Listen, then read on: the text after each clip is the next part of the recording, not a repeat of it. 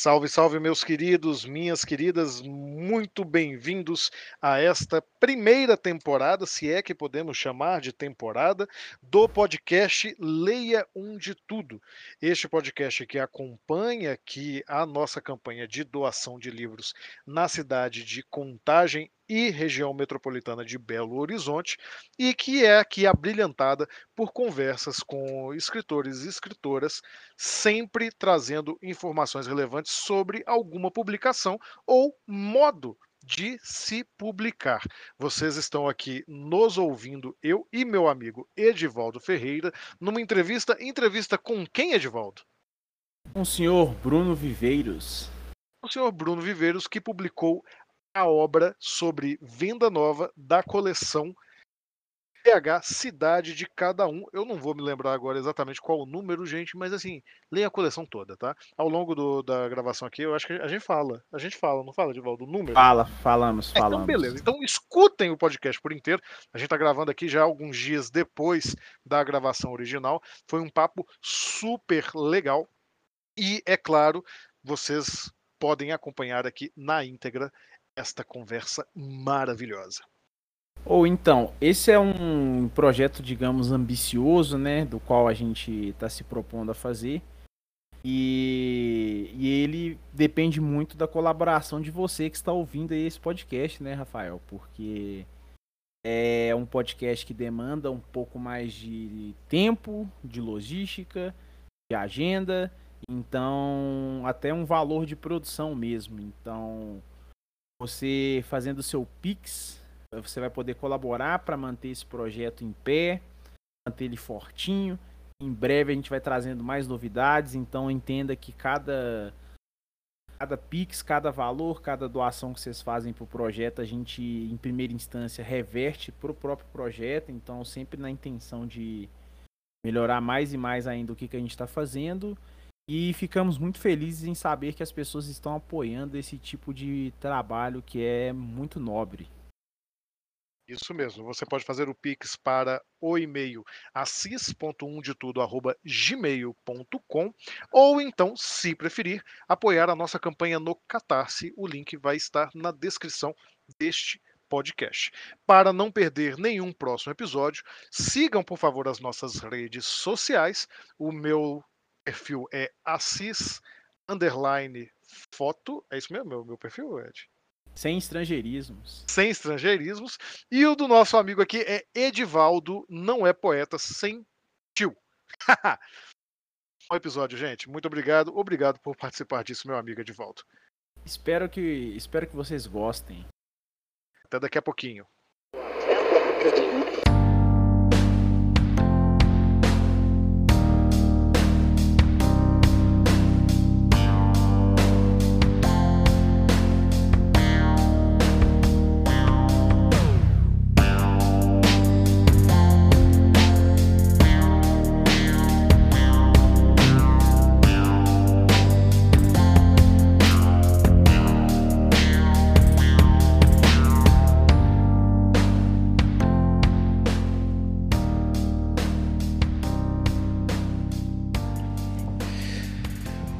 Olá, minhas queridas, meus queridos ouvintes aqui do podcast Leia um de Tudo, uma parceria do blog homônimo com o blog Palavras Brutas. Vocês estão bem? Espero que sim. Não consigo ouvir a vocês, mas espero que esteja tudo muito bem.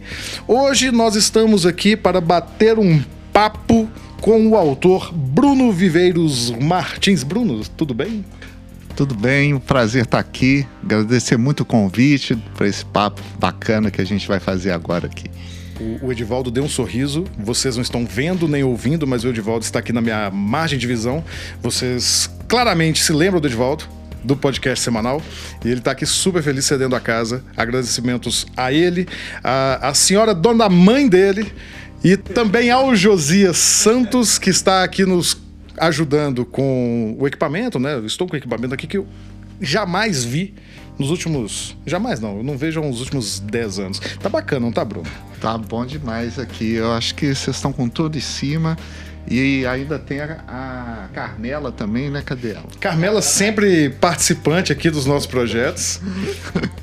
e, e, e, verdade, Bruno, o pessoal, ele, a galera conhece a Carmela porque a gente transmite também no YouTube e ela tá sempre aparecendo, tá sempre sentadinha aqui, exatamente onde eu estou agora, no ângulo de visão da câmera. Ela que veio me dar as boas-vindas aqui, foi a primeira que me recebeu. Aliás, eu tô, fui muito bem recebido aqui por todo mundo, tá?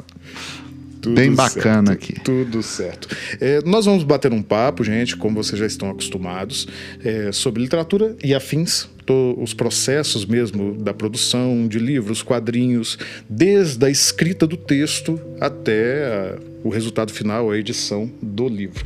E o Bruno ele tem um livro maravilhoso que eu tô falando aqui não é só para gabar, não. Eu realmente gostei demais que é um livro sobre venda nova. Quem é daqui de Belo Horizonte, a maior parte dos nossos ouvintes é daqui da região metropolitana de Belo Horizonte, sabe que Venda Nova tem uma história profundamente rica. Bruno, eu até puxo um pouco sardinha pro meu lado, porque eu sou de contagem e em geral o pessoal esquece de contagem. Contagem tem uma história fantástica. E quando eu fui lendo o seu livro, eu encontrei muitos paralelos com contagem, porque embora Venda Nova seja Belo Horizonte, durante um período não foi, né? Mais isso aí. Isso. Você sabe que essas, essas. Você falou região metropolitana, né? E é bem legal essa, essa história, porque a gente não para às vezes para pensar, né? A região metropolitana, a questão periferia, subúrbio, a gente vive é, diariamente essa, esse espaço, é, esses lugares todos, né? Mas é difícil a gente às vezes até se localizar principalmente em relação ao, no tempo, né? Contagem, Betim, é, Santa Luzia, Venda Nova, há 200 anos atrás eram locais importantes, não só para a região local aqui, mas para a própria capitania de Minas Gerais, depois província de Minas Gerais. O abastecimento passava todo por aqui. Então, o pessoal que produzia lá no norte de Minas, na Bahia, para chegar na região das Minas, Sabará, é, Ouro Preto, o caminho era esse. Então, além do que, esses lugares todos que a gente está falando aqui produziam, é, tinha produção agrícola, pecuária. Então, se não existisse esse lugar aqui, que hoje é a periferia né, de Belo Horizonte, é, várias dessas cidades aí não tinham nem o que comer. Isso é profundamente interessante e é muito legal, gente, vocês que estão nos ouvindo, perceber como é que. Não sei se vai concordar comigo, Bruno, mas eu penso que, principalmente em Belo Horizonte, a gente tende a solapar o nosso passado. A gente costuma construir uma coisa por cima da outra. Quando não deixa ele cristalizado, incrustado no meio da cidade, esquecido ali. Em Contagem isso acontece muito. Acho que aqui em Venda Nova também. Eu aprendi isso com o seu livro. e aí, o que, que a gente quer tratar? É evidente que a gente vai falar um pouco também sobre a sua pesquisa. Você pode ficar à vontade para contar, que eu acho que essas curiosidades são maravilhosas. É, eu mesmo quero saber mais. Eu, eu quero saber mais. Mas principalmente sobre o processo de pesquisa para descobrir e registrar isso. Porque a gente acaba esquecendo, né? Então, é. Como, é que, como é que foi esse. Como é que começou o livro para você? Como é que ah, veio essa pesquisa? O livro começou quando eu, eu há um tempão atrás, eu entrei numa livraria e vi os primeiros números da coleção.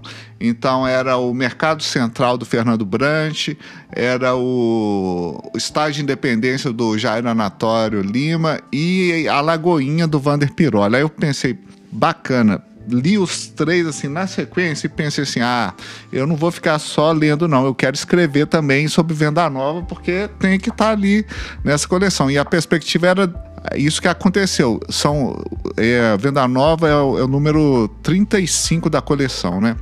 Aí eu fui é, lendo, estudando, sempre muito curioso e tudo. Aí o que, que eu fiz?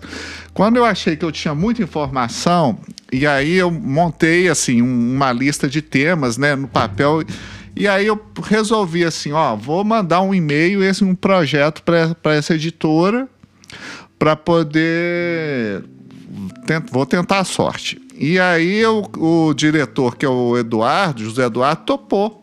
E aí a gente conversou, come, começamos a conversar, acertamos um cronograma, os temas são esses, ele falou que dava um rock, e aí eu comecei a escrever. É, o que, que acontece então? É, a perspectiva do livro é, é o seguinte: é um, é, você tem que ser um morador do lugar, você tem que ter uma relação afetiva com, com o bairro, o lugar, o local que você está falando e apresentar esse lugar para Belo Horizonte. Então, era isso que você estava falando. Muita gente que mora em Belo Horizonte, que nasceu em Belo Horizonte, não sabe onde é que fica Venda Nova, o que é Venda Nova, se é um bairro, se é uma região, se é periferia, é, se é uma cidade dormitório, como o povo falava antigamente, né?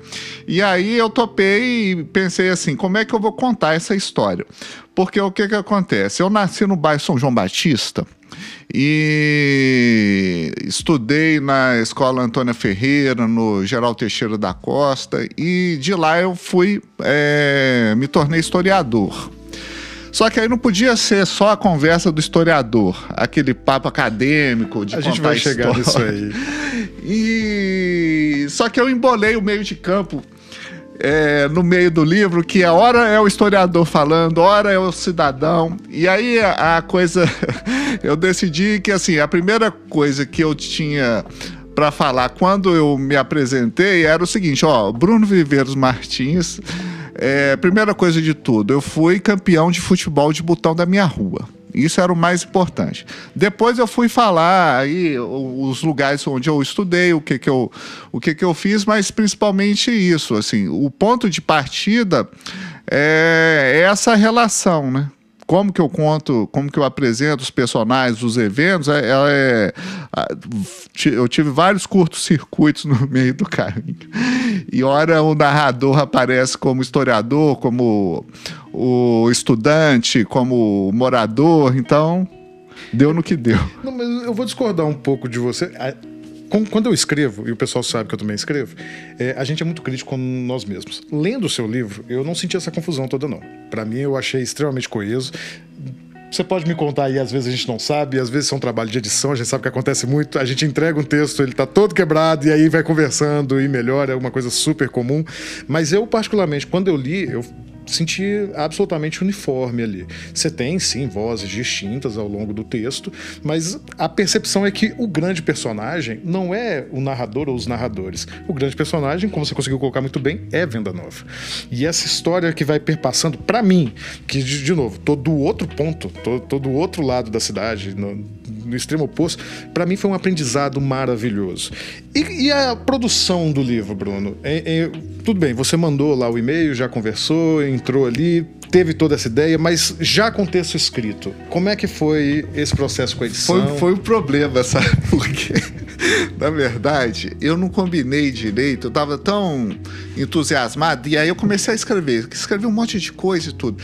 Quando eu, eu fui, quando eu entreguei o, o copião, primeira versão do livro para o editor, ele levou um susto, porque eu tinha ultrapassado muito, muito o número de de páginas, de caracteres, né? E aí eu tive que fazer uma edição dentro daquilo que eu tinha escrito. Aí o problema era o seguinte: eu tinha contado muita história, mas eu mantive a, a, a narrativa, o eixo da narrativa com os capítulos todos, eu mantive eles. Eu tive que escolher algumas histórias aqui e ali, então muitas, algumas ficaram de fora do livro. Então, é, eu fui amarrando isso, essas histórias. E o que é que acontece? O livro estava previsto para sair antes da pandemia. Como teve a pandemia, então, por exemplo, pesquisa de acervo para ver documento, é, fiquei impossibilitado. Eu, eu fiz 20 entrevistas é, por telefone durante a pandemia. Era para eu ter feito mais se fosse presencial. E aí é aquela coisa. A gente, vai conversar presencialmente com uma pessoa, igual a gente está fazendo aqui, é uma coisa. Por telefone ou por Zoom ou, ou, outra ferramenta online é, é, outra, é outro esquema. Então, o que, que acontece? Eu aproveitei a pandemia é, que estava todo mundo dentro de casa e, e esse processo de escrita e reescrita foi aconteceu desse jeito. Quando eu tinha alguma dúvida, aí eu ligava, pedia socorro, ligava para o Mauri, ah, Mauri, me conta aqui como é que era o GTECO na nossa época e tudo. Ele era o, ele foi o presidente do Grêmio Estudantil do Geral Teixeira da Costa. Ligava, liguei para minha para as professoras na época, parente, amigo, vizinho. Então, no final das contas, é, nesse processo de escrita aí, a pandemia foi é, para o bem e para o mal, ela, ela foi determinante aí para essa escrita desse livro. E, e, você consultou muito acervo, jornal, a esse minha, processo? Ou, ou, não precisou? Porque eu minha, sei que muitas vezes acontece. É, né? A minha sorte foi o seguinte: eu fiz uma pesquisa de documentos é, inicial. E aí eu pensei assim, eu vou deixar, vou fazer toda a pesquisa, reunir os documentos, as fontes e tudo. E e aí o que, que eu vou fazer? Eu vou fazer uma segunda etapa que são as entrevistas. E a partir das entrevistas eu volto na documentação, ou volto nos acervos e nos arquivos. Baixou a pandemia, eu tinha feito uma entrevista só com o Henrique, aqui do Centro Cultural Venda Nova, e a minha sorte é que eu já tinha pesquisado esse acervo. Então, muita foto, documento é, do Centro Cultural aqui de Venda Nova, eu já estava com isso tudo na mão. E as publicações também que, que eu já tinha também encontrado. Então, livros sobre Venda Nova, livro de história, é, livro de memórias, relatos, biografia. E aí eu consegui fazer o livro desse jeito. Não chegou a encontrar muita dificuldade com arquivos digitalizados nem nada assim? Não. O que que acontece? Eu pude contar com a pesquisa que já tinha sido publicada por um professor, né, o, o Eduardo França Paiva, que inclusive me, me deu aula, foi meu professor na faculdade pude contar com o trabalho excepcional da Ana Maria Silva, que é uma historiadora aqui de Venda Nova, também foi coordenadora do Centro Cultural. Então, olha só que coisa. É, no meio da pandemia, quando o, o processo estava congestionado, eu consegui contar com uma rede de colaboração de pessoas fantásticas que já sabiam, tinham muita coisa. Então, na verdade, eu acabei que eu não precisei inventar a roda, né? Eu consegui reunir as pessoas que sabiam muito é, com as minhas memórias pessoais, individuais, e, e aí mandei brasa é, arquivos, acervos, por exemplo, o arquivo do o arquivo público mineiro, é, você tem uma documentação digitalizada. Você tem documentos sobre Venda Nova em Sabará, que o livro do Eduardo França Paiva já tinha é, é, apresentado. Né? Então aí eu fui mesclando essas informações históricas, é, análise de alguns documentos que eu achei importantes, com essa vivência cotidiana, né, de venda nova, né? Muito legal. Eu te perguntei isso porque eu, eu, tive essa experiência agora na pandemia, justamente. Como eu trabalhava no Maleta, e eu estou muito perto ali da, da biblioteca, eu já trabalhei, eu trabalhei justamente no setor de digitalização da biblioteca. E eu sei como é que é o processo lá para resgatar documento antigo e fazer tudo isso. E, e eu não sou pesquisador, não estou vinculado a nenhuma universidade, mas eu sou estudioso. E eu estava fazendo um artigo sobre o Mianiketeibe, uma criatura mitológica que aparece no Macunaíma. Oh. Só aparece no Macunaíma em lugar nenhum mais. De e eu fui atrás. Não, eu fui atrás de um monte de fonte para tentar achar. Ah. E calhou que justamente com a pandemia, tava sozinho em casa, tava assim, é agora que eu vou terminar esse artigo, né? É isso aí. Por isso é que é pro bem e pro mal, porque você tá dentro de casa.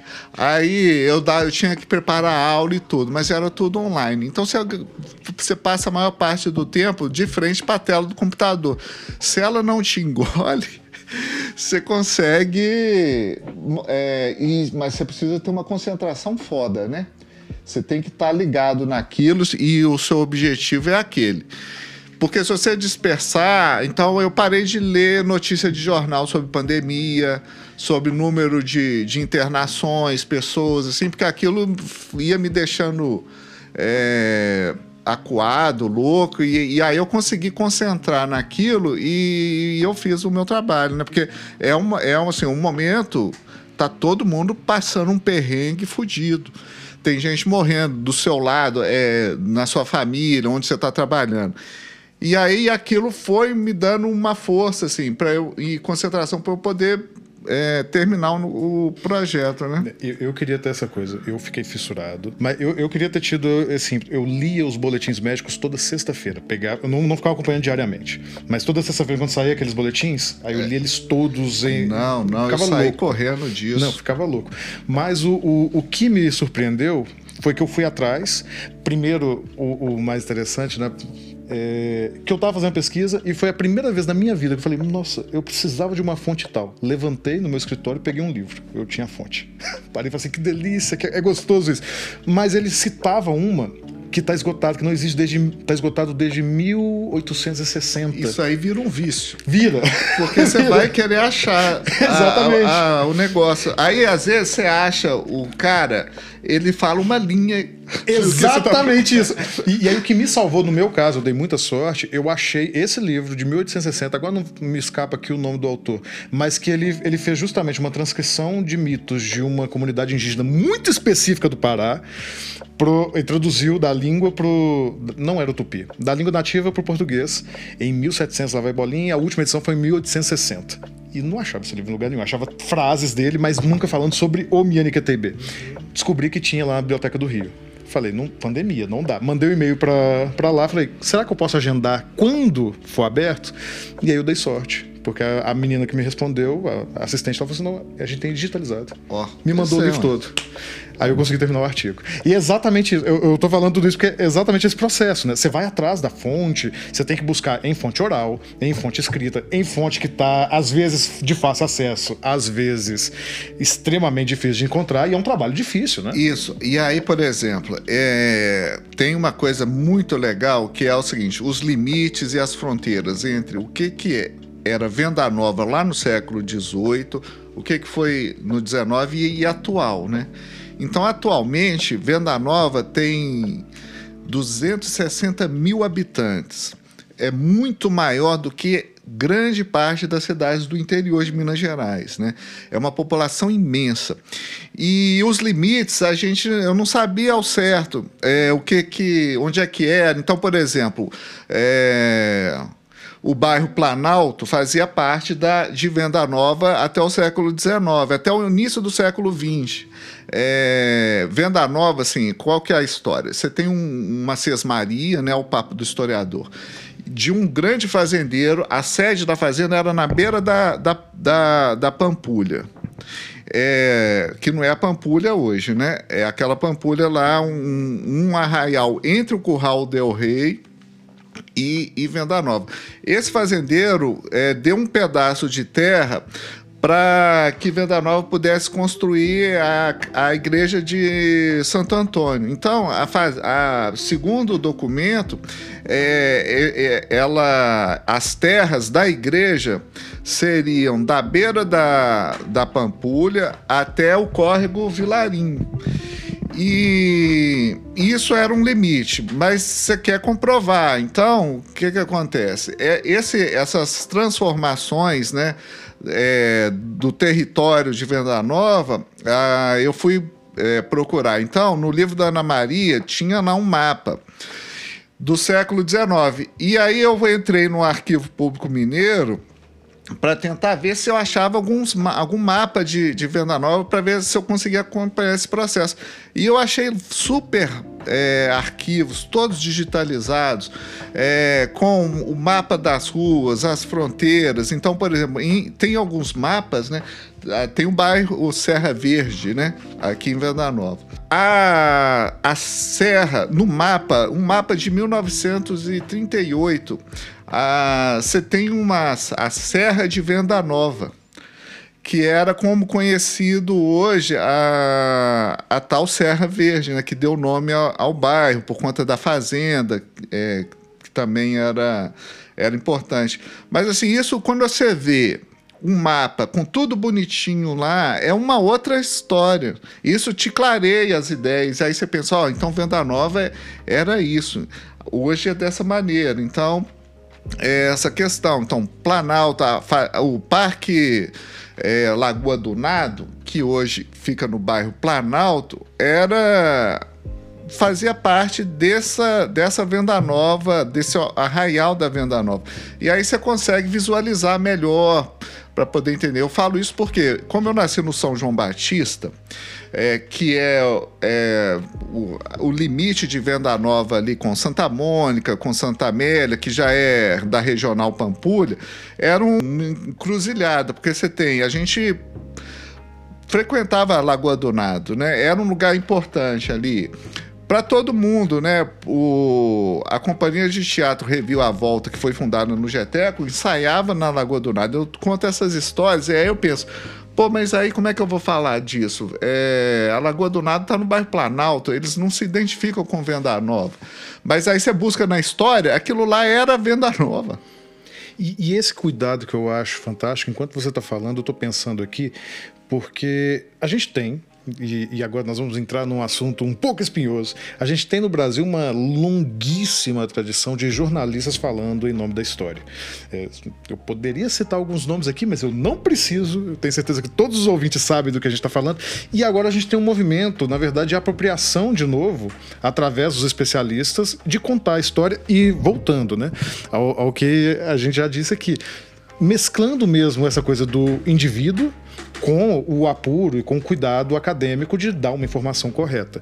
É, o que, que você diria assim para alguém que vai tentar escrever ou, alguma coisa nesse sentido sobre essa interseção do cuidado, do, do, critério acadêmico, ao mesmo tempo que você consegue fazer uma divulgação científica, porque esse é o nome, mais próxima para o povo e realmente o trabalho que você fez a galera de venda nova se enxerga aqui.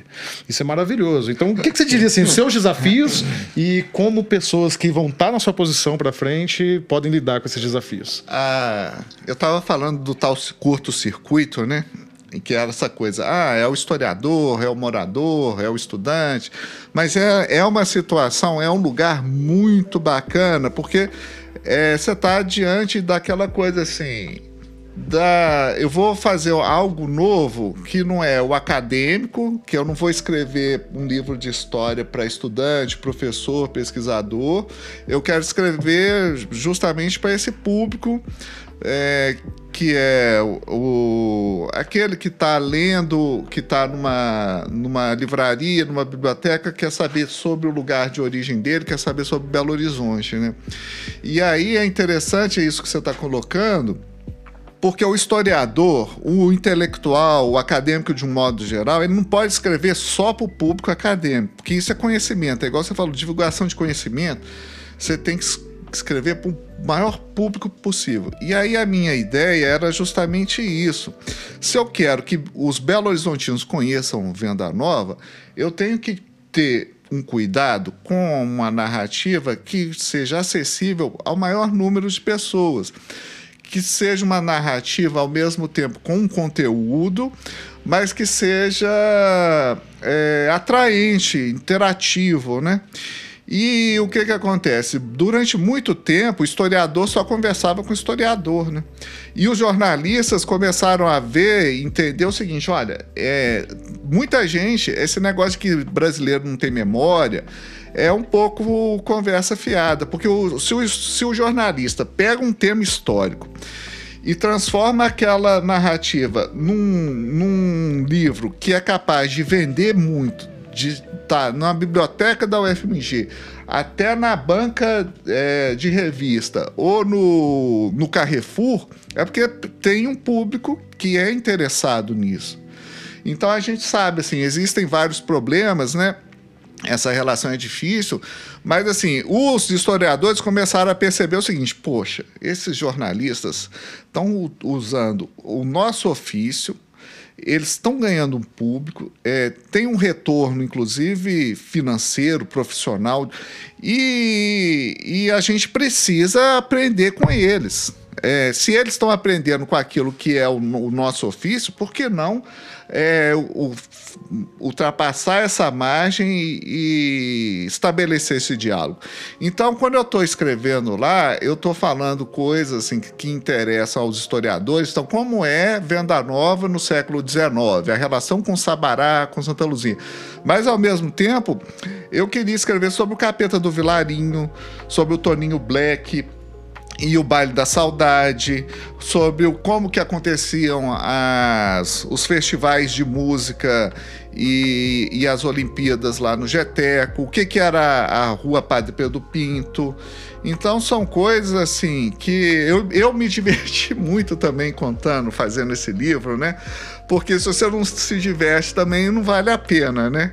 E, e eu achei que no final das contas, essa ideia da esquina ou dessa encruzilhada entre o historiador, entre o, o, cidadão comum, esse tal desse curto-circuito, eu aprendi muito com isso. E acho que, que daqui para frente, né, é, é um pouco é, é essa levada assim, quando em outros projetos, outras atividades, né, é, é um pouco isso, assim, é, é achar o seu lugar achar o modo como você escreve, a sua pegada, é, é um pouco nesse sentido aí. É, eu só tô pensando aqui, eu, eu adorei que eu, eu, já dei alfinetar jornalista, você foi super polido. Você não, eu aprendo com eles, aprendo com eles. Mas tem alguns que são realmente melhores. Não, Por exemplo, eu, eu vou, biografia, vou aqui assim né? os negócios. Isso não vai pro ar, não, que eu não quero. Mas aí, deixa, vamos, vamos falar. Narlock. Oi? Narlock tristeza no Narlock. mas aí você tem que escolher. Você tem é, não, que saber não, qual que bons, tem, Não, eu sei, mas o que eu falo assim, pra mim o ápice foi o Narlock, ele virou o, o guia politicamente incorreto, tem um monte de mentira ali, é, deslavado. Aí é uma coisa. É, não, mas porque ele foi o ápice. Ele chegou em, de é. vendas e tudo, explodiu. E aí você fala assim, gente, pelo amor de Deus, qualquer historiador, qualquer estudante do primeiro ano de, história é. vai falar, olha que, como é que ele tá Mas é aquela errado. coisa, você tem que estar tá bem acompanhado. É. Você tem que saber. mas assim, por exemplo, o Lira Neto ele fez três biografias sobre o Getúlio Vargas, que nenhum historiador até hoje foi capaz de escrever. Aí depois ele fez uma história do samba, que é foda também. São três volumes, ele só publicou o primeiro. Aí o que, que acontece? é, a, a história, a universidade, a academia não pode virar essa, essa igrejinha que um fa só fala aquela coisa pro outro, o outro entende, aí eles ficam naquele círculo fechado, vira um gueto horroroso. Concordo plenamente. O... Eu conheci o Rui Castro lá no Maleta. Ah. Ele, ele, vivia se frequentando lá e, e, foi uma das poucas vezes que eu realmente quis tietar. Ah. Porque eu cheguei, ele tava lá e falei assim, pô, posso sentar e tomar uma cerveja com o Rui Castro? Olha só. E o Rui Castro é um desses, é um desses nomes. Excelente, faz um trabalho maravilhoso. Faz um trabalho maravilhoso. O Laurentino mesmo, eu não gosto tanto dos primeiros, mas melhorou muito com o tempo, foi melhorando. Até você falar assim, o Peninha, Peninha já é mais complicado. É, mas eu, eu mas gosto... a figura, o personagem, figura, o autor é exatamente. é complicado. Aí não tem jeito, porque acaba que a obra vai. É um pouco. É um, é um pedaço do, do autor, né? O, o Peninha, eu até falo, eu gosto do que ele fez na TV. Ele, como autor, é um horror. Porque é. ele foi o primeiro a colocar mesmo assim, ah, estou aqui, vamos falar de história história e acabou é. gerando outros. Mas ele, assim, difícil. Ele é melhor tradutor, né? Melhor, muito melhor tradutor. Muito Porque melhor. ele fez o Kerouac, o. Não, tradutor ele, é, ele traduz muito bem. Mas é. o problema é a atitude dele como autor mesmo. Ele se coloca na posição de historiador e peita historiador. É. Isso que é uma bosta. Aí o negócio é o seguinte: é, é aquela, o objetivo. Ele chega e fala assim: ó, eu vou fazer uma brincadeira, vou contar a história aqui, mas não me levem tanto a sério assim. Que na TV funciona, é. esse é o ponto. Eu acho ele ali como apresentador funcionou. Agora os livros dele eu acho um Agora, E aí para mim o ápice, o Narlock. Tem... Que aí foi para mentira deslavada e muita gente caiu e se desinformou. isso, isso aí. Aí é, aí é um, outro, um outro processo, tem a ver inclusive com aquela com essa questão atual da fake news. Mas é aquela coisa do você tem que saber escolher é, a dedo com quem que você está conversando, né? Mas isso que é legal. Eu lembro que quando o Narlock explodiu, eu, eu era muito moleque. Eu, eu, eu tenho essa barba grande, mas eu sou jovem. Então eu estava no ensino médio ainda, quando começou a sair, e tinha aquela conversa. É, quando saiu aquele negócio que ele falou que o zumbi tinha escravos, aquela coisa. E eu fui, eu, eu tava no segundo pro terceiro ano. E eu lembro que tinha uma citaçãozinha. E eu só achei esse livro na biblioteca da FMG o livro que o Narlock se referia. Saí lá de contagem, moleque de 14 para 15 anos, fui no FMG, peguei o livro, e no livro, o cara não cita a fonte é uma, é uma conclusão dele sozinho. O é. Narlock tá citando um cara que não tem fonte. Pelo contrário, se você for atrás, você tem fonte contra ele. Você fala, é, agora aí você pensa assim o Laurentino Gomes escrevendo hoje sobre a escravidão, né? É um outro apuro, é uma outra coisa. É, é e é, uma, é aquela coisa, a, a obra com densidade, com informação e conteúdo, só que de um jeito que o que o autor sabe escrever, então ele sabe atingir o público.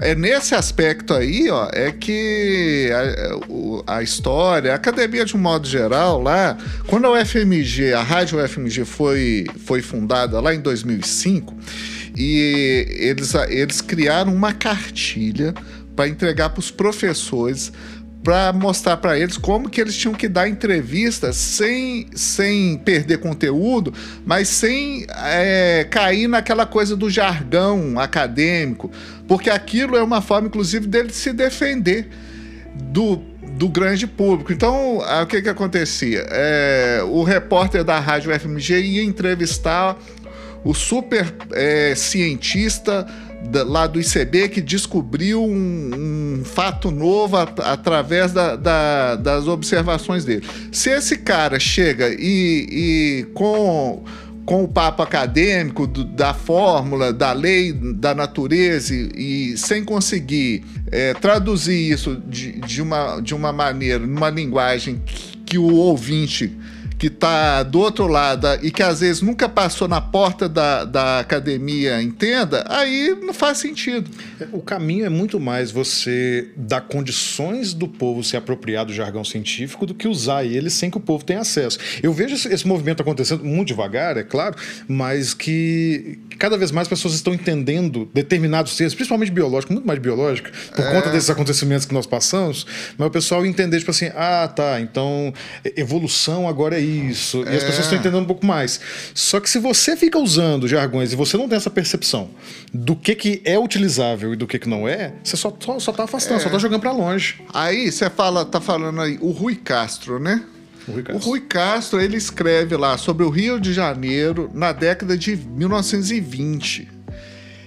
E, e, ele escreve de um jeito como se, se ele tivesse lá naquele momento. E aí você vai e acompanha o, o autor para aquele lugar. E aí é como se você estivesse vendo aquilo, né? Ele falando sobre o Garrincha. Aí, que é uma história assim fantástica do cara é, que é um é, é um é um macunaíma, né? o, o Garrincha. E outros personagens, a, Carmen Miranda, é, outros tantos, você acaba colando no, no biografado é, de um jeito que você está lá torcendo para ele, vivendo as angústias dele. E quando o livro acaba, você pensa vou ficar com saudade desse cara. Ele você vira um, um amigo, um chegado né, do, do, do negócio. Isso é a linguagem, isso é a narrativa. É, eu me preocupei muito, assim. É, e, e, aí você fica, você começa a reparar naqui, na, como que o autor que você gosta está escrevendo, o jeito, as, as artimanhas, as, as, os ofi, o ofício, a maneira como ele está tratando a informação. E aí você tem que ler. Assim, eu li muita coisa. Sabe o que, que eu li para escrever esse livro de Venda Nova? Que eu, que eu achei fenomenal? É, Luiz Antônio Simas. Esse autor me influenciou muito, porque ele escreve sobre questões da cultura popular. Então, ele escreve sobre o futebol, sobre as religiões afro-brasileiras, a questão do terreiro, a, a cidade de um modo geral, a rua. Então, eu fui lendo aquilo e os personagens que, que vão entrando e saindo. Então, assim, é uma coisa assim: você está escrevendo mas você está lendo também aquilo é, e, e, aí você tem que tomar muito cuidado com aquilo que você está lendo, porque de repente aquilo pode interferir no modo como você está escrevendo o seu, o seu próprio texto, né? Então, se você não escolhe a dedo, você acaba embarcando numa, numas canoas furadas, que, que, é, que é isso, o guia politicamente incorreto é, disso ou daquilo outro. Já está errado em conceito já. É, a gente gravou um, um, um episódio da live falando sobre politicamente correto e, e eu falei justamente isso no, no, YouTube, como é que o pessoal entende muito errado. Politicamente correto é uma ordem de conduta. Se você está quebrando o politicamente correto num ambiente onde todo mundo fala, é o politicamente correto daquele ambiente. É, é, é uma ordem de conduta que a gente a, absorve. Mas eu achei fantástico que você leu a minha mente. Quando eu comecei a, a esboçar, vou perguntar para ele as referências dele. Você já jogou. Além desses, tem mais alguma coisa que você leu bastante? Não, não apenas para pesquisa e tudo, mas alguma coisa que te inspira como escritor mesmo? A forma, o oh, estilo? O que, que você gosta? Eu leio, é, ó, primeira coisa, né? Biografias, né? É muito legal. Então, a gente tem vários. Ultimamente, e é inclusive essa coisa, né? As editoras, elas ficam de olho no mercado, né? Então, por exemplo, hoje em dia tem saído muito, muita biografia. Porque tanto jornalista quanto historiador, outros autores de um modo geral, eles começaram a entender e as biografias que estão sendo feitas hoje, é lógico que é, você tem todo um processo aí que vai, que vai sendo amadurecendo e, e com o incentivo das editoras, quando elas estão investindo, é, é, porque dá retorno, né? Então eu, eu leio biografias, eu gosto muito, assim. Então, por exemplo, a biografia do Noel Rosa, do João Máximo e Carlos Didier. É, é, muito interessante porque você pensa um personagem andando e frequentando diferentes lugares, né? percorrendo a cidade. Então a cidade é aquilo que você falou, não é só o cenário. Aí eu pensei, opa, então Venda Nova é um personagem desse livro, é o personagem central. Eu tenho que saber, não é uma biografia de Venda Nova, não é uma biografia daquele ou, da, ou do outro personagem, mas é uma interação. Então, por exemplo, a biografia é, do Noel Rosa, a, o Garrincha, do Rui Castro, a biografia do Roberto Carlos, que o Paulo César de Araújo escreveu, é, os livros todos do Luiz Antônio Simas, eu leio crônica também, jornal, porque essa coisa. É, você tem que entender um pouco como que é o funcionamento cotidiano é, de uma rua, né? E isso é pensar assim, quem está andando por ali, é, o comércio, é, o, a cara, o perfil que essa rua possui. Então tem um capítulo só sobre a, a rua Padre Pedro Pinto e as interações que ela possibilita. Então todo mundo de Venda Nova se encontra na rua Padre Pedro Pinto. São é, bairros, aglomerados, vilas.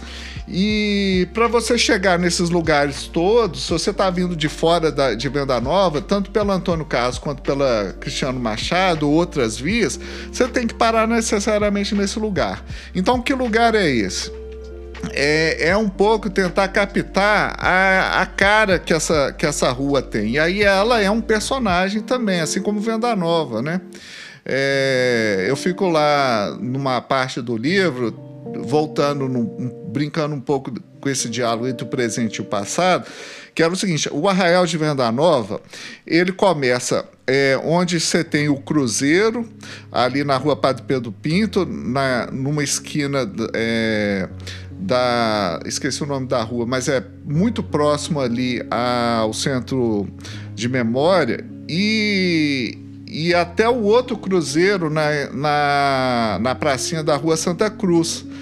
E aí a gente pensa assim, o raciocínio é, nessas sociedades muito católicas, é, que era a, a cara de, de, Minas Gerais, é, vão ser esses cruzeiros que vão de, determinar onde começa e onde termina os lugares. Inclusive porque você tem toda uma questão de relação com o transcendental, com a religiosidade popular, que, que determinam ali o que, que é esse espaço sagrado, profano, que são os cruzeiros. Então, ali seria o, o antigo arraial de Venda Nova. E, e, aos poucos, como que essa, essa, essa Venda Nova se torna o que, que é hoje. Então, é, quem passou por ali o quem, quais são as, as características, a, as vivências, as experiências desse, desses, desses lugares todos. Então, assim, é, eu li muita coisa e comecei a entender e fazer esses paralelos. E aí a gente volta um pouco no início, que dá para entender não só a venda nova, mas essa sociedade de um modo geral, né? É, você tem fazendeiro, você tem escravizado, você tem viajante, você tem é, patrulha de venda nova. No século XIX, Venda Nova tinha uma patrulha aqui porque era importante, assim, passava de tudo quanto era personagem, gente por aqui. Então, a, a, as autoridades pensaram assim: ó, aquilo, aquele lugar lá é um ponto importante, tem um monte de gente passando por lá, a gente precisa saber o que está acontecendo ali. Então, é, isso a gente vai, vai tomando é, ciência, lendo assim, história, lendo literatura, lendo biografia, conto, é, crônica. Quanto mais é, o, o, grande segredo é esse, né? Você tem um cardápio é, maior, você aumenta o seu vocabulário, suas é, linhas narrativas. É um mundo que abre para sua cabeça, né? Ah, e essa coisa de cinema, né? A gente está falando muito de literatura, né? Mas eu ficava lembrando, às vezes, eu, eu até peguei para rever alguns filmes que, que tem, tinha a ver. Então, por exemplo, eu, eu nasci na rua Sirene Crivellari Belonia, que é lá, que é no bairro São João Batista. A, a minha rua é uma das entradas da Vila São João Batista. E ali sempre tinha uma boca de fumo. Aí o que, que, acontece? Quando eu era criança e ia para a escola, a gente passava dentro da vila e tinha amizade e tudo. Então, por exemplo, quando faltava água lá, tinha uma dona que a gente descia uma escada e para pegar água na cisterna da casa dessa dona, né? Aí quando você vai crescendo e tudo, aí chegou um determinado momento que você já não podia andar assim tão tranquilamente dentro da dentro da vila, porque o, o chefe lá mandava toque de recolher, isso e aquilo, guerra de, de, de coisa e tudo. Aí eu fui rever o Cidade de Deus, aí eu fiquei achando aquela coisa assim, como que era muito semelhante àquela história. Então, Cidade de Deus lá, aquele processo de crescimento da violência, do tráfico, da a guerra civil que virou, lógico que em outras proporções. Mas isso tudo a, gente via com os próprios olhos, né? Sim. Então, assim, você via aquela movimentação, é, você sabia que dependendo de, de determinado horário, você não, você tinha que ficar esperto. Então, e, e essa história de venda nova, de periferia mesmo, é, é tem uma, uma história que é de, de você tem que lutar, brigar por direito. E você não pode ficar esperando o tempo inteiro o poder público resolver sua vida. É, essa coisa de educação, assim, é, tem lógico, eu sou, sou, professor e tudo. Aí, mas tem uma, uma valorização assim de, de cultura, de educação, que é uma forma de resolver esses problemas de, urbanos, né, de cidade, né?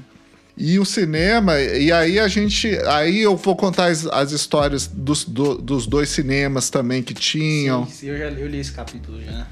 E essa, essa coisa. Não é só. Tem uma. A questão da música também aparece muito, a coisa do rádio também aparece. Assim, é, Venda Nova vai ser uma das perguntas que eu vou te fazer aqui. Ah. Eu quero te pegar de surpresa, tá? Eu gosto de. eu gosto de fazer umas provocações assim pra pessoa reagir na hora. Então, como um morador de Venda Nova, nascido e criado aqui, assim como você, é, tem essa questão do apagamento da história, de a gente não conhecer a nossa região. E através do seu livro, a gente traz uma, uma nova perspectiva do que, que é venda nova, né? Tipo assim, falar, o pessoal vai falar mal de venda nova. Não, a gente já estava aqui antes de vocês ali na capital. Então, entendam que a gente já existia. Aqui já existia. E, esse resgate é uma, uma, é uma coisa muito legal, assim falando até como um artista, também como um escritor, assim, não tão avançado como vocês, mas assim, também tentando alçar uma carreira na, na literatura. É, eu queria te perguntar duas coisas. Que eu vi, eu fui no, no, no relançamento que eles fizeram lá no shopping, no teatro, foi muito legal. Ali foi ali que me veio essa questão da, de pensar, pô, vai ser muito legal trocar uma ideia com você. Que eu queria saber como é que foi a sua, o seu crivo para a história oral, porque eu acho que a história oral é uma coisa muito importante, né? E foi muito importante. É uma coisa super delicada esse negócio de história oral.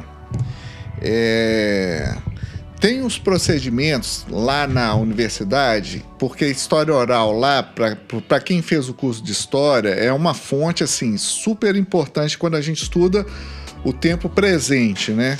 A história contemporânea. Mas ao mesmo tempo, você tem que ficar muito ligado, porque a pessoa que está te dando um depoimento, uma entrevista, ela está mergulhada nesse tempo presente. Então, por exemplo, dependendo da situação, é, ela está falando de um tema é, com e está envolvido todos os sentimentos ali, o ódio, o carinho, o ressentimento, é, a nostalgia, a né? nostalgia, o saudosismo. Então você tem que saber um pouco, estabelecer parâmetros para poder entender aquilo que a pessoa está te falando, por que, que ela está te falando aquilo. E, e, o ponto e, e, e do ponto de vista. E aí isso você só consegue quando você mergulha no contexto. Então, por exemplo, você tem questões importantes, é assim, igual, é, você tem que ouvir os dois lados da história sempre. Ah, é aquela, aquela questão lá, você tem que é, isso é uma coisa antiga de, de pensar assim, o o Heródoto, que é o pai da história, ele se propõe a contar, a, a falar dos feitos de Heitor e da glória de Aquiles. Então ele tem que contar o que, que foi a guerra de Troia para os troianos e para os gregos. E é, a partir do que ele descobriu, ele ter a, a, sua opinião própria a respeito disso. E aí eu, eu fui um pouco com essa perspectiva, mas também sabendo que eu mesmo estava envolvido em, na maioria, ó, é, na maioria daqueles, daqueles fatos todos. Então, por exemplo, eu fui contar a história do capeta da Vilarinho mas quando ela aconteceu lá no final, dos, no, no, final dos anos 80 e 90, eu tava, eu ouvi aquelas histórias. Então, eu tinha medo do capeta do Vilarinho, eu ficava impressionado com a, os relatos todos. Aí, eu hoje escrevo, é, depois de 30 anos, eu vou voltar naquela história, então eu vou, vou perguntar, vou saber o que, que foi escrito, mas eu também recorro às minhas próprias memórias, né? Tentando não deixar que, que não ser traído pelas próprias memórias. Aí quando a gente vai falar do lado pessoal de algumas questões, que é aquilo que a gente estava falando, né? O meu pai era funcionário público, trabalhou lá na rua Padre Pedro Pinto, anda por lá até hoje. Minha mãe é, foi professora de escola estadual. Então, eles têm um modo de entender venda nova, mas eles são, antes de tudo, o meu pai e a minha sim, mãe. Sim. então, nesse caso, você tem essa encruzilhada de novo aí presente, porque é, eu, eu sou a pessoa que tô narrando os fatos, sou historiador e ao mesmo tempo eu sou filho, sou irmão, sou amigo, sou vizinho. Campeão de futebol de botão. Campeão de futebol de botão. E aí você tem questões muito muito legais, assim. Então, por exemplo, eu estava falando do Amauri, é, ele vai ter opiniões próprias a, a respeito de alguns fatos que estão é, narrados no livro. Então, assim, é lógico que é, ele vai ter o olhar dele, o ponto de vista dele. Então, por exemplo, o Duque, né? Grande chargista, é, é reconhecido o trabalho dele nacionalmente, é um dos caras, inclusive que, que é, é, a atuação dele, não apenas artística, cultural, mas também política, né? importantíssima para a visão crítica hoje que a gente tem do Brasil. Ele foi um aluno do Geral Teixeira da Costa, não cheguei a conhecer o Duque lá naquele momento, mas a gente é, viveu coisas que são compartilhadas, né? as aulas, as Olimpíadas, os festivais de de música. A gente viu coisas assim, sem se conhecer, mas que a gente tem de, de um modo. A é, vivência, né? uma vivência compartilhada ali mesmo sem se conhecer. Então, é, é bem legal essa coisa, essa pergunta assim, que eu vivi desde a primeira frase até o ponto final do livro, eu ficava com isso na cabeça. O que é ficar entre o público e o privado, aquilo que é o ambiente doméstico, aquilo que eu vivi no mundo público e lidar com essas memórias todas, né? O que, é memória, o que, que é fato, como que eu conseguia comprovar isso, como que, que é, era, era só um ponto de vista e o que, que era é, o evento mesmo, né? E dando um gancho, assim, teve alguma coisa que você sentiu um peso no coração de cortar, mas que é muito interessante, assim, de imaginário, que talvez não tenha conseguido ser comprovado? Ah, eu, eu cortei várias coisas legais, né? E aí você pensa assim, ah, eu vou guardar isso para futuros projetos, né? Então, por exemplo, eu escutei, fiz entrevistas e tudo, mas eu podia ter feito muito mais. E aí o que, que acontece? Essas que eu tenho anotada, anotadas, guardadas, que eu não consegui fazer naquele momento, elas estão eh, guardadas e, e outras coisas. Então, por exemplo, teve pessoas que leram o livro e que falaram: ah, isso não aconteceu desse jeito, aconteceu daquela outra forma. E aí eu falei: então peraí, eu vou pegar seu contato porque eu quero escutar aquilo da maneira como você observou. E aí eu já agendei um monte de, de, de entrevistas. É, para ver o que, que o desenvolvimento disso, né? A, a linha que vai ser, ser desembolada a partir disso aí. E aí são, são coisas muito legais é, que eu tive que cortar, porque eu escrevi muito, né? E aí eu tive que fazer uma edição. Agora, o mais bacana, um barato que emociona mesmo, é quando, por exemplo, uma pessoa me liga e fala assim: Ó, oh, o fulano de tal que você fala, escreve, é meu parente. Muito obrigado por ter contado essa história. É, isso aconteceu é, quando eu falo lá da Folia de Reis, ou eu falo da do time do Venda Nova. É, pessoas chegaram para mim e falaram: Eu tava lá nesse dia quando aconteceu isso, ou fulano de tal é meu parente. É, é legal porque essa coisa, assim, tem tem um, um compromisso da, da história, acho que de, de todo mundo assim que está trabalhando com essa, tentando capturar um pouco a, a realidade, né? a realidade histórica, é, o contexto histórico, que é um pouco isso, esse compromisso com alguns personagens que de algum modo foram silenciados ou, ou que sofreram um processo de invisibilidade social, né? E aí no caso, por exemplo, Venda Nova, a cultura negra aqui é muito importante. E assim, é muito bom a gente fala, ressaltar isso o tempo inteiro, né? Venda Nova, Belo Horizonte, Minas Gerais, o Brasil, de um modo geral, é, é um pouco resultado de uma mescla de culturas. E isso eu não falo em termos de uma democracia racial. Existe muito conflito, né? Muita, muita batalha que e isso é uma perspectiva de história.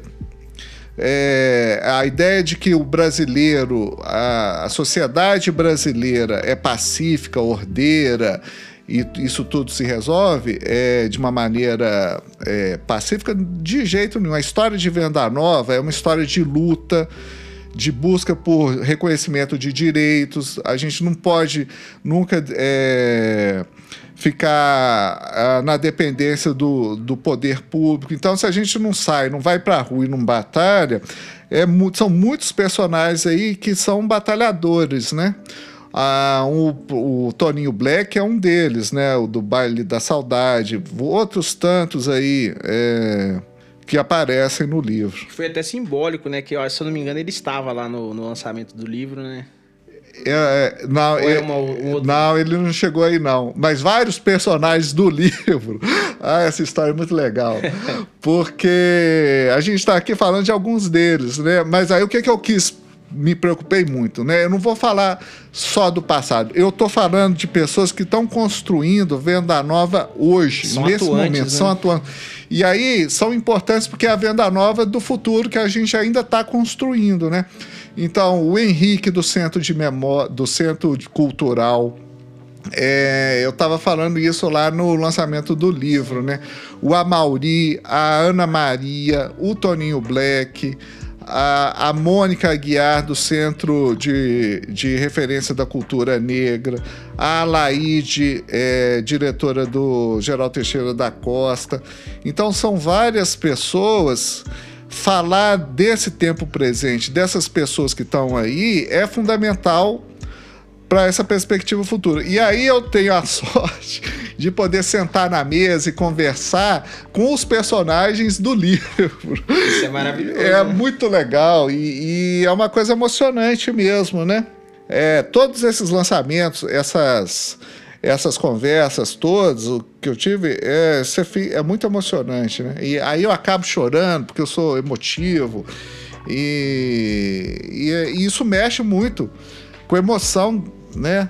É Mas, é muito- uma, mas é uma questão de. Que nem eu tô te falando assim, como um leitor, é muito interessante essa reconexão com essa região. É, é. E a mesma coisa, por exemplo, algumas vezes eu leio, eu tô lendo o livro no ônibus e eu passo aquele trajeto ali e vejo o casarão e fico assim, É. cara, eu tô, eu tô vendo um pedaço da história aqui. É, essa história mesma do casarão, a gente corria o risco desse casarão ter sido destruído e ninguém falar mais, mais nele, né?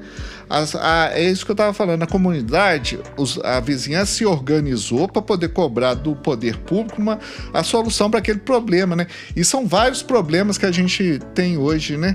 Essa questão, por exemplo, dos quintais, a questão da poluição, a questão da água, a questão do meio ambiente de um modo geral, a gente tem que fazer aquilo que o poder público não vai fazer, né?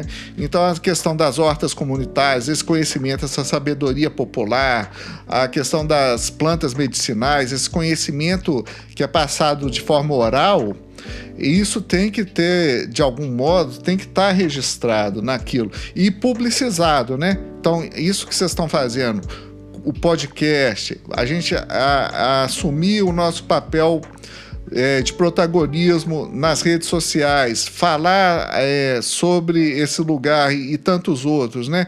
Betim, Contagem, Santa Luzia, e- esses lugares todos têm várias identidades, culturas que precisam ser reafirmadas.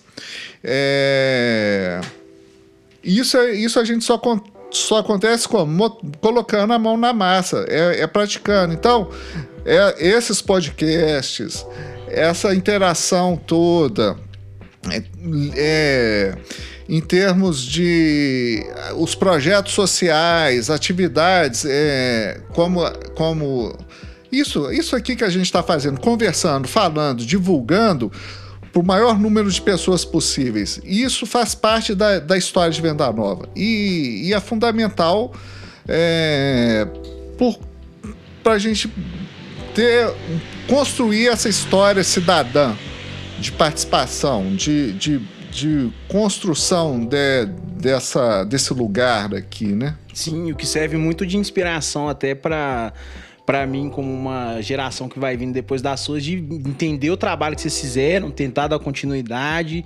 e colocar a Venda Nova, vou colocar uma aspa assim, de volta no mapa cultural, descentralizar mesmo, tirar do centro toda a cultura e trazer, espalhar ela de volta, né? E é uma luta assim que não termina. É, isso tem que ser contínuo, né? Isso isso aparece muito no livro, né? Esses lugares, essa- essas batalhadoras.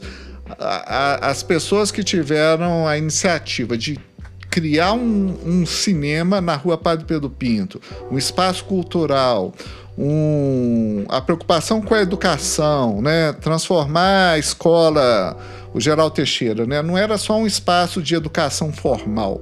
Você tem ali uma construção cultural, artística, tanto é que sa- Esportiva também, né? esportiva. Tanto é que dali saíram várias pessoas que estão contribuindo hoje com a com a história de Belo Horizonte e do, lugar, né? Eu estava falando. O Teatro Reviu a Volta, o Duque, é, Na capoeira a gente tem, tem o mestre Jabuti, é, a própria Mônica Guiar, lá do, do Centro de Referência da Cultura Negra. A, o Casarão é, teve a participação de várias pessoas que passaram pelo Geral Teixeira da Costa, que estão atuando hoje no Centro Cultural, em outros ramos e outros setores da, da nossa vida política, né? Social, cultural. Sim, até mesmo o fato da gente ter um jornal de venda nova, que é, é interessante. Essa coisa, essa, é essa aquilo que a gente estava falando antes. Quem não se comunica se estrumbica, já diria lá o, o Chacrinha. Então, é um pouco isso, é botar o bloco na rua, é assumir o papel de protagonista da história, né? Ocupar os lugares, ocupar a cena cultural, artística, política mostrar que a gente não está aqui a passeio, né? Sim. E a última pergunta, agora eu vou para um campo da subjetividade, que eu gosto muito. Rafael é pragmático, eu sou mais subjetivo. Para o Bruno Viveiros, o que é ser venda novense? Olha, é. É, é, eu escrevi um livro tentando responder essa pergunta. E aí no final eu ainda não, não consegui. Porque é isso tudo, né? É um pouco. E aí é um pouco o seguinte: cada um tem um jeito de ser vendanovense. Eu tava falando isso, né? E aí é sempre bom deixar bem claro: Venda Nova não é um lugar só, né? A gente está aqui no Jardim dos Comerciários. Para eu chegar aqui, eu, eu atrasei. E aí, por mais que hoje a gente tem Waze, Google Maps, a gente sempre. Eu parei um, a, aqui no lugar aqui perto e, e falei como é que faz para chegar na rua Miguel Caldeira dos Santos. Miguel Caldeira dos Santos. Aí a pessoa me perguntou: ela fica no Jardim dos Comerciais ou no Mantiqueira?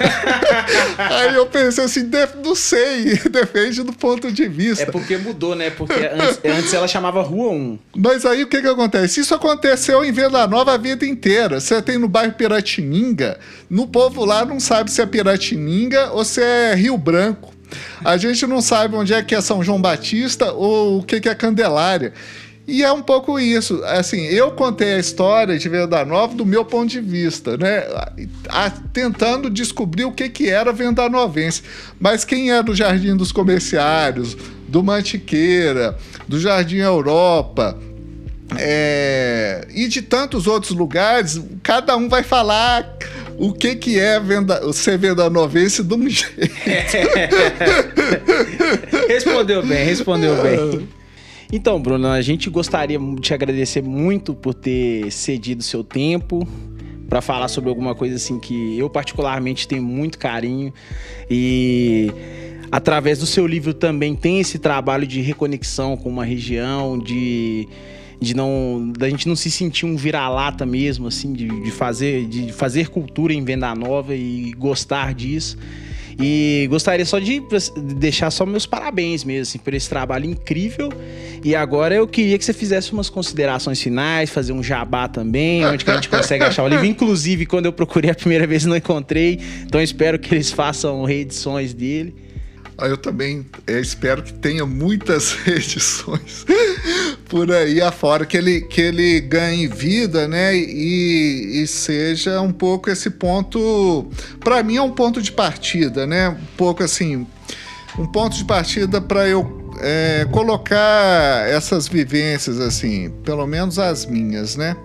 É, o livro ele está sendo vendido. É, num lugar muito legal que é o Mercado Novo, na Olegário Maciel, é, que é um espaço importante da cidade. Está sendo vendido também na livraria Quixote, lá na rua Fernandes Tourinho, na Savassi, que é um ponto importante também da cidade, porque é um lugar de resistência da, das livrarias de rua, que eu acho que está faltando é, que, que faz parte um pouco dessa. A gente tem que criar uma identidade, é, tem que criar, assim, identidade sempre no plural, né? Porque não é só uma. mas que, que, a, que elas sejam resultado dessas interações, dessas vivências, experiências. E aí é, é, é, sempre bom lembrar dessas linguagens da imaginação cultural, né? A questão, o rádio, o cinema, a literatura, a, as memórias. Então, é, minhas considerações finais é, é nelas eu queria chamar atenção para isso, para essas práticas, né? O diálogo, a, a troca de experiências. É, é são fundamentais para a gente poder repensar sempre, né? Reavaliar sempre aquilo, o que é ser vendanovense, o que é ser belo horizontino, mineiro, brasileiro, sem nenhum tipo de conservadorismo, sempre aberta às novas experiências, às novas vivências, diálogo. Eu tô aqui hoje, assim, e foi um papo muito legal, super descontraído. É, esse espaço aqui que, tá, que, que vocês estão é, aqui produzindo é muito legal. Aqui eu tô vendo várias referências culturais, né? Se vocês me pedir referência, eu tô aqui. O filme Apocalipse Now, eu tô vendo. Os ouvintes não vão poder ver, mas é legal a gente falar um pouco de, dessa, desses aspectos todos, né? A gente vê como que são importantes essas referências todas, né? Saber com quem que a gente está conversando, é, essa perspectiva de, de outras outros diálogos em outros lugares. Então, é um pouco agradecer e, e dizer que estamos aí. Vamos, vamos à luta, sempre. Vamos à luta.